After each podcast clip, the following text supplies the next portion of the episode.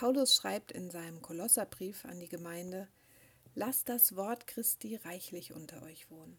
Lehrt und ermahnt einander in aller Weisheit. Mit Psalmen, Lobgesängen und geistlichen Liedern singt Gott dankbar in euren Herzen. Gerade jetzt ist es ja sehr herausfordernd, als Gemeinde miteinander unterwegs zu sein. Sicher, es gibt unterschiedliche Programme. Die Hüttenberger Gemeinden mit Litzelinden haben tolle Online-Angebote auf die Beine gestellt. Das Netz ist voller guter Predigten und Angebote für Junge und Alte. Aber Gemeinde macht ja tatsächlich aus, dass wir gemeinsam unterwegs sind. Das ist gerade jetzt sehr schwer umzusetzen.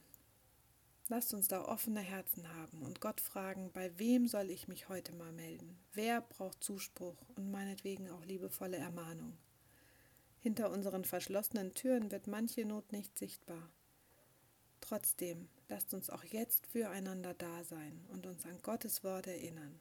Greif zum Telefon oder schreibe eine liebe Karte, die aufbaut und ermutigt.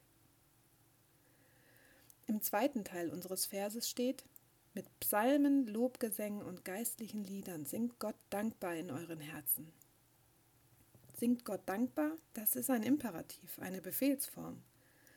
Paulus will hier keine Regeln auferlegen um der Regeln willen. In Apostelgeschichte 16 wird beschrieben, wie er selbst mit Silas im Gefängnis saß. Übrigens auch eine Form von Isolation und Quarantäne. Und was machen die beiden? Sie singen, loben Gott und beten.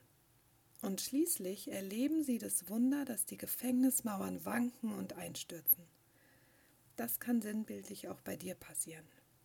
Dankbarkeit und Lob Gottes sprengt unsere inneren Ketten und macht uns frei. Probiere es aus.